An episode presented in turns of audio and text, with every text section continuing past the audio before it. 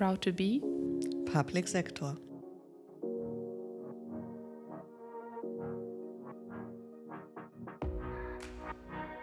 Herzlich willkommen zu einer neuen Episode unseres Podcasts. Schön, dass du dabei bist. Wir sind Ramona und Anke. Und wir finden, die Zeiten der verstaubten öffentlichen Verwaltung sind vorbei. Die Verwaltung wandelt sich. Wir sind selbst Beamtinnen in der Bundesverwaltung und wollen aus dieser Perspektive über den Wandel sprechen. Immer wieder treffen wir auf Kolleginnen, die dabei sind, den öffentlichen Dienst zu modernisieren. Mit diesen Menschen sprechen wir. Wir wollen voneinander lernen und somit die Transformation der öffentlichen Verwaltung unterstützen. Anke, weißt du, welche Episode wir gerade aufnehmen? Das ist tatsächlich schon die zwölfte. Wir sind seit einem Jahr dabei. Genau, wir haben quasi Geburtstag. Ich finde, es ist Zeit für einen kleinen Rückblick. Welcher unserer Gästinnen hat dich denn am meisten beeindruckt? Das ist jetzt schwierig, mich da festzulegen. Und wenn ich vielleicht zwei nennen dürfte. ähm, das eine ist die. Na gut. Das eine ist die Regine, die ja unsere ähm, erste Gästin war, mit der wir gestartet sind. Und die hat mich beeindruckt mit ihrem unheimlichen Purpose, den sie hat für den öffentlichen Dienst und gerade für den Bereich in der Arbeitsverwaltung, ähm, wo sie da vorangeht, ähm, zu arbeiten und wie sie dann vor allen Dingen ihre Mitarbeitenden auch mitnimmt ähm, mit ihrem Purpose und mit diesem starken Wunsch, die Verwaltung nach vorne zu treiben und für die Menschen vor Ort was zu tun. Und das andere ist ähm, Hans-Christian Wittauer, der damals ja das CITES geleitet hat, mit seiner Menschlichkeit, diesem radikalen Mut, neue Wege zu gehen und dem mitarbeiterzentrierten Ansatz, den er dabei fährt. Ich finde, wir hatten einfach richtig tolle Gäste in diesem ersten Jahr. Und mir geht es so wie dir, ich kann nicht eine benennen, ich würde auch zwei auswählen. Und das ist auch der Hans-Christian Wittau, das war die Folge 7, der Vizepräsident des CITES in München. Und ähm, dann nochmal zwei, aber eine Folge, nämlich Stefanie Nimmerfall und Diana Heffels, das war Folge 9, die sind von der Stadt München. Ich finde es einfach so beeindruckend, was die drei im Bereich Employer Branding und Recruiting in München machen. Und klar, man kann sagen, der Druck in München ist auch viel höher weil ja nicht nur die Landesregierung da noch Konkurrenz ist, sondern auch viele finanzstarke Unternehmen, die natürlich auch im Bereich Recruiting viel mehr Möglichkeiten haben. Aber die drei zeigen einfach, es ist möglich, neue Wege zu gehen im Bereich Employer Branding, im Bereich Recruiting. Und das brauchen wir auch, damit wir noch viele weitere inspirierende Menschen in die Verwaltung holen, wie zum Beispiel eine Sophia West, mit der wir in der letzten Folge gesprochen haben, oder eine Magdalena Hoffmann aus Folge 3 oder auch eine Regine Schmalhorst, mit der wir ganz zu Beginn gesprochen haben.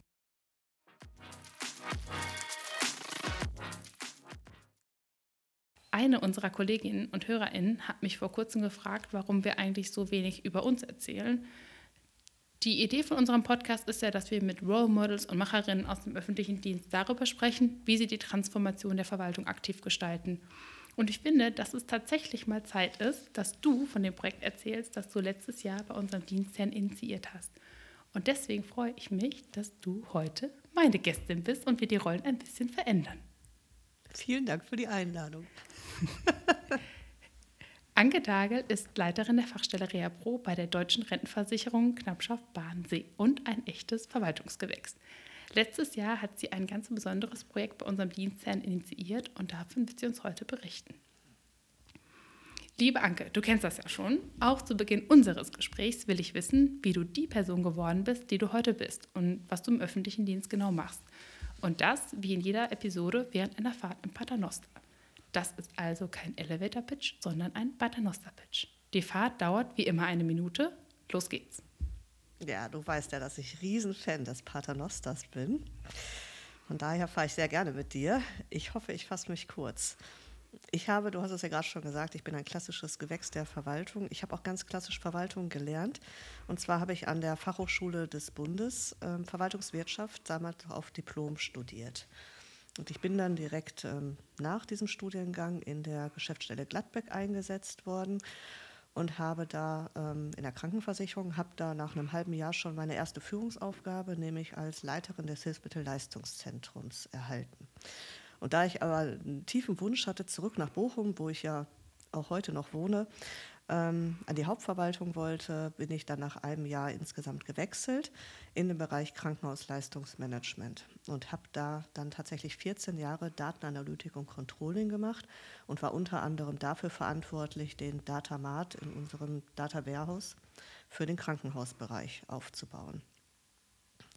Ich habe während dieser Zeit berufsbegleitend einen Masterstudiengang absolviert an der Fakultät für Gesundheitswissenschaften der Universität Bielefeld und bin dann, weil das in der Krankenversicherung keine Möglichkeit gab, aufzusteigen für mich, bin ich in die Rehabilitation gewechselt. Da hatte ich die tolle Chance, den gemeinsamen Firmenservice aufzubauen. Das ist ein Beratungsangebot für Arbeitgebende, wie sie ihre Mitarbeiter gesund halten können. Und als dann das BMAS 2016 auf den Träger KBS zugekommen ist und fragte, ob wir uns vorstellen können, eine neue Aufgabe zu übernehmen, bin ich tatsächlich damit betraut worden, den Projektträger Fachstelle Rea Pro aufzubauen. Damals, du warst ja die erste externe Mitarbeiterin, die wir eingestellt haben, haben wir mit sechs Leuten begonnen und sind inzwischen auf 40 Personen angewachsen. Ja, und das ist, was ich eben jetzt seit sechs Jahren mache. Ich leite die Fachstelle Rea Pro und administriere ein Bundesprogramm mit einem ganz tollen Team. Was ich ja wirklich total spannend finde, ist, dass du die ganze Zeit beim gleichen Dienstherrn warst.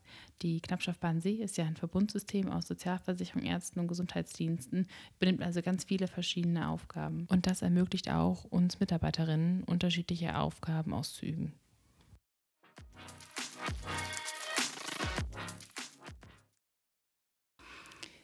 Du hast dich nach elf Jahren in der Verwaltung, du hast gerade schon gesagt, für ein Masterstudium entschieden. Was waren deine Beweggründe für diesen Schritt? Ja, ähm, tatsächlich ist es so, dass ich, du hast es gerade gesagt, wir sind ähm, Verbundträger mit vielen spannenden Aufgaben und ich hatte auch immer das Glück, dass ich in Bereichen eingesetzt wurde, wo ich spannende Aufgaben übernehmen konnte und wo ich mich persönlich und beruflich weiterentwickeln konnte.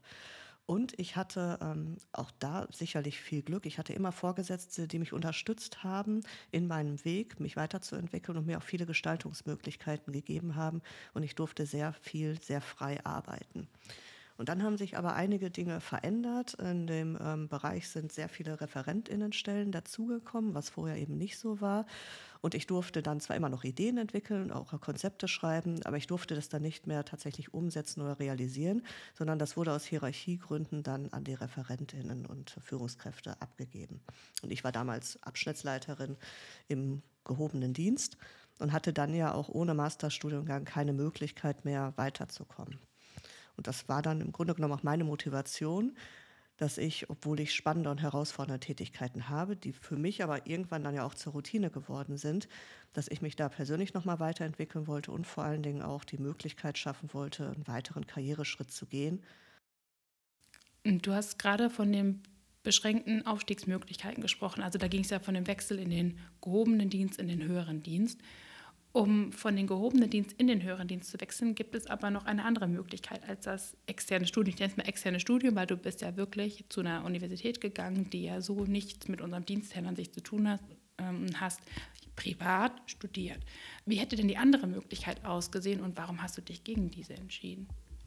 Ja, vielleicht ähm, sollte man auch mal sagen, dass oder sollte ich erwähnen, dass ich zwar ein ähm, externes Studium gemacht habe, aber damit jetzt nicht gleich per se ähm, eine Stelle im höheren Dienst hatte, sondern alles, was ich damit geschaffen habe, neben der persönlichen Weiterentwicklung ist, dass ich die Bildungsvoraussetzungen geschaffen habe und musste mich dann, als ich das Studium hatte, eben auch noch auf entsprechende Stellen im höheren Dienst bewerben. Und dieser Laufbahnwechsel, den ich gemacht habe, das ist Paragraph 24 Bundeslaufbahnverordnung Verordnung. Der setzt eben als Bildungsvoraussetzung ein ähm, Studium, einer, also Masterstudium voraus oder ein Diplom an einer Universität.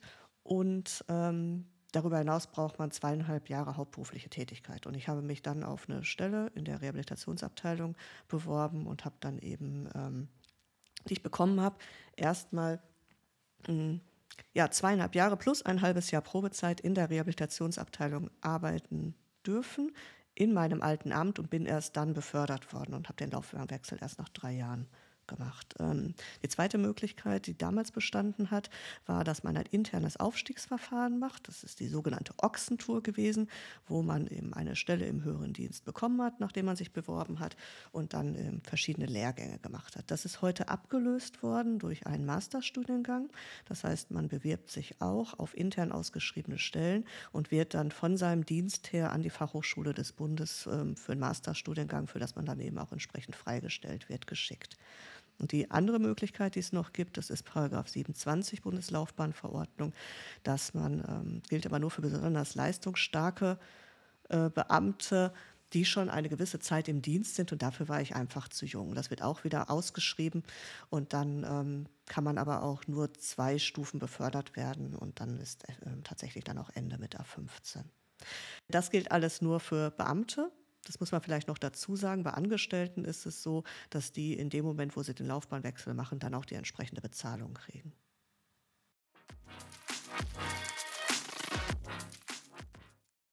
Jetzt mal was ganz anderes, wenn du zurückschaust auf deine Ausbildung und deine ersten Jahre in der Verwaltung. Wie hat sich die Arbeit in der Verwaltung seitdem verändert? Okay, wir, ähm, wir sprechen ja heute nicht über mein Alter, aber tatsächlich habe ich noch am Datensichtgerät angefangen. Das kennst du ja, glaube ich, nicht, Ramona. Mhm. Genau. Ähm, und wir haben damals einen sehr starken Hierarchiegedanken in der Verwaltung gehabt, der auch so gelebt worden ist. Und jetzt sind ja viele Jahre vergangen und da hat sich tatsächlich viel gewandelt. Also zum einen sitzt heute keiner mehr an einem Datensichtgerät, sondern wir arbeiten alle mit PCs und haben auch moderne Arbeitswerkzeuge im Einsatz. Wenn ich jetzt nur an die Fachstelle denke, in unserem Bereich arbeiten wir seit Jahren ja schon mit einem Kanban-Board. Und auch was das Miteinander betrifft, so ist das in der Behörde ähm, vielleicht nicht an jeder Stelle so ausgeprägt, wie wir uns das wünschen würden, aber es ist auf jeden Fall eine Zusammenarbeit auf Augenhöhe und die Mitarbeitenden werden auch in Entscheidungen eingebunden. So, für alle, die es nicht kennen, was ist ein Datensichtgerät? Es sieht aus wie ein Computer, aber es ist kein Computer. Also wir hatten natürlich auch noch total viel Vordrucke in Papier, ne, die dann eben entsprechend kopiert worden sind. Es gab damals auch noch, ähm, jetzt muss ich überlegen, wie das heißt, äh, diese Matrizen gab es, ne, wo dann statt einem Kopierer wurde das dann ja durchgezogen. Mhm. Genau. Und äh, wir hatten auch keinen Beamer. Ne? Da stand dann vorne auch ähm, dieses Gerät, aber da weiß ich jetzt wirklich nicht mehr, wie das heißt, im Unterricht, wo dann eben die Folien draufgelegt worden sind und dann an die Wand geworfen. Overhead-Projektor. Vielleicht. Das kenne ich sogar noch. Tatsächlich, okay. Genau, lang ist es her. So, inzwischen haben wir ja sogar digitale Whiteboards in unseren Ausbildungszentren. Also von daher hat sich sicherlich viel gewandelt in den letzten Jahren und das ist äh, nicht nur wegen der Corona-Pandemie, sondern auch schon früher sehr viel moderner geworden. Wo siehst du denn noch den meisten Transformationsbedarf in der Verwaltung? Ja, wir müssen schneller den Wandel gestalten und den Mut haben, Dinge auszuprobieren. Immer unter Abwägung der rechtlichen Rahmenbedingungen und äh, mit einer Analyse potenzieller Probleme. Aber ich sehe zum Beispiel auch oft, dass der Ruf da ist, Mitarbeitende in die Verantwortung zu nehmen. Ne? Also die Mitarbeiter sollen mehr Verantwortung übernehmen und gleichzeitig gibt man ihnen aber nicht den Raum, den sie dann eben brauchen, um zu gestalten und um wirklich verantwortungsvoll zu handeln. Und was die digitale Transformation betrifft, ähm, da glaube ich, dass wir eben mehr zusammenarbeiten müssen. Ich glaube nicht, dass wir gegeneinander arbeiten, aber oft ist es ja so, dass jeder immer noch in seinem Bereich ist und da auch ein bisschen feststeckt und dadurch Hindernisse entstehen. Und wenn wir da mehr miteinander zusammenarbeiten und lösungsorientierter Dinge nach vorne treiben, dann glaube ich, dass viele kleine Schritte schon eine große Wirkung erzielen können.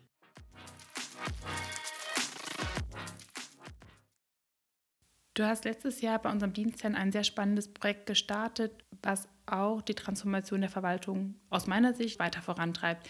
Erzähl mal davon, worum geht es und wie bist du auf die Idee gekommen, dieses Projekt bei uns zu starten?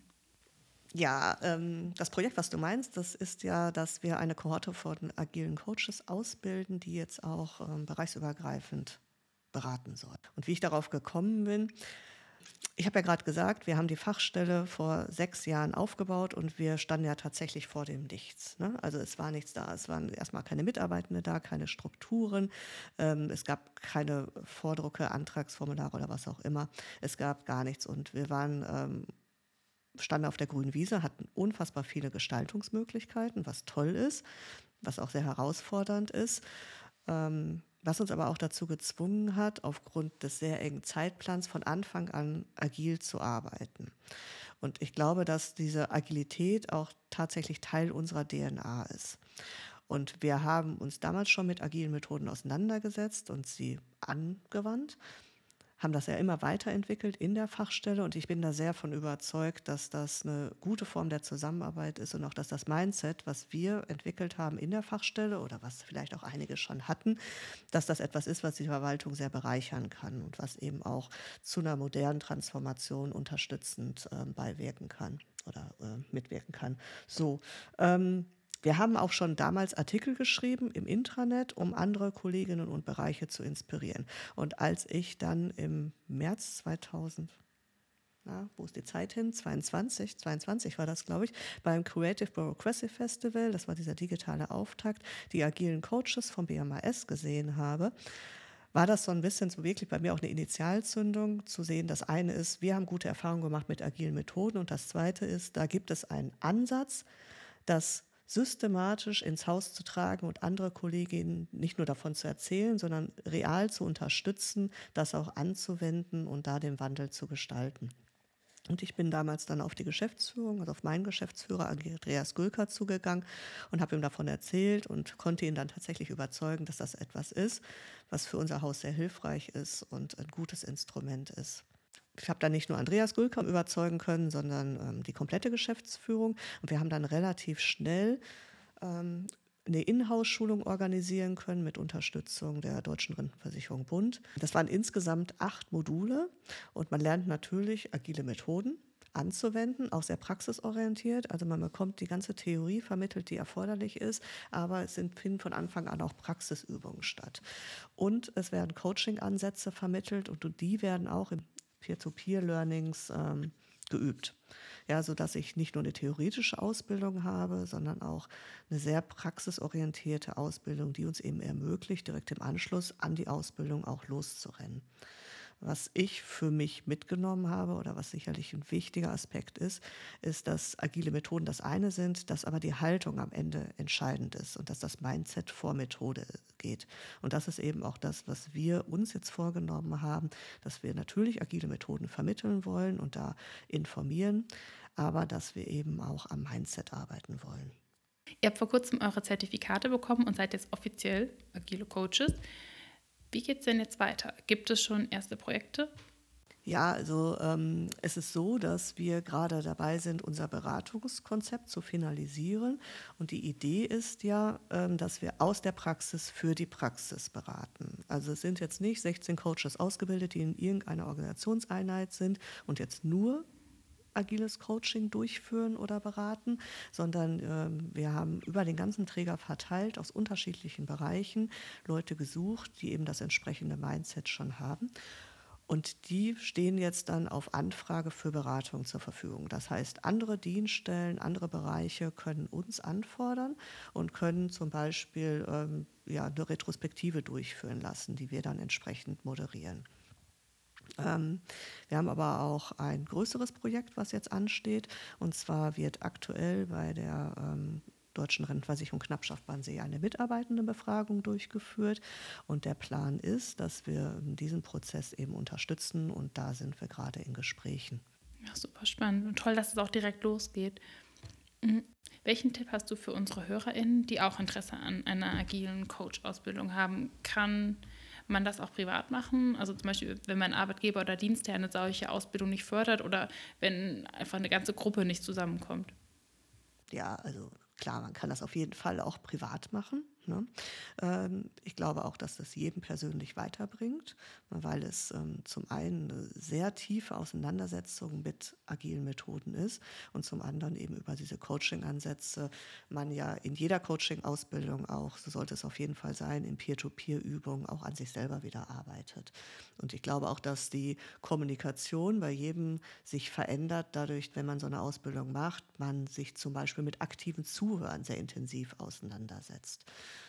Ähm, es gibt viele Anbieter auf dem Markt. Ich mag da jetzt auch gar nicht jemanden empfehlen, sondern mein Tipp wäre tatsächlich, dass man schaut, ähm, wie die Module einzeln aufgebaut sind und wo man selber vielleicht auch Schwerpunkte setzen möchte. Und man sollte für sich eine Entscheidung treffen, möchte ich ein Präsenzangebot oder möchte ich ein rein digitales Angebot.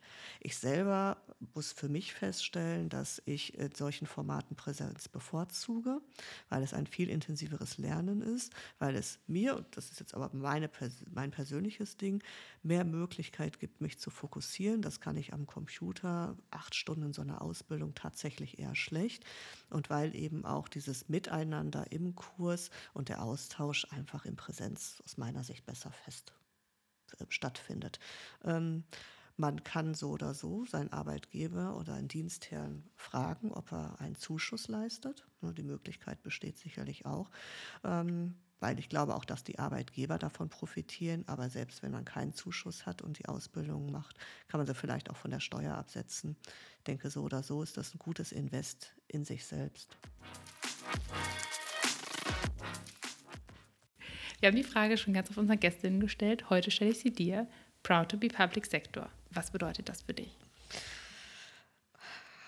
Oh ja, wir haben ja gerade schon darüber gesprochen, ähm, dass ich die Frage schon mal beantwortet habe im Podcast von der lieben Dorit.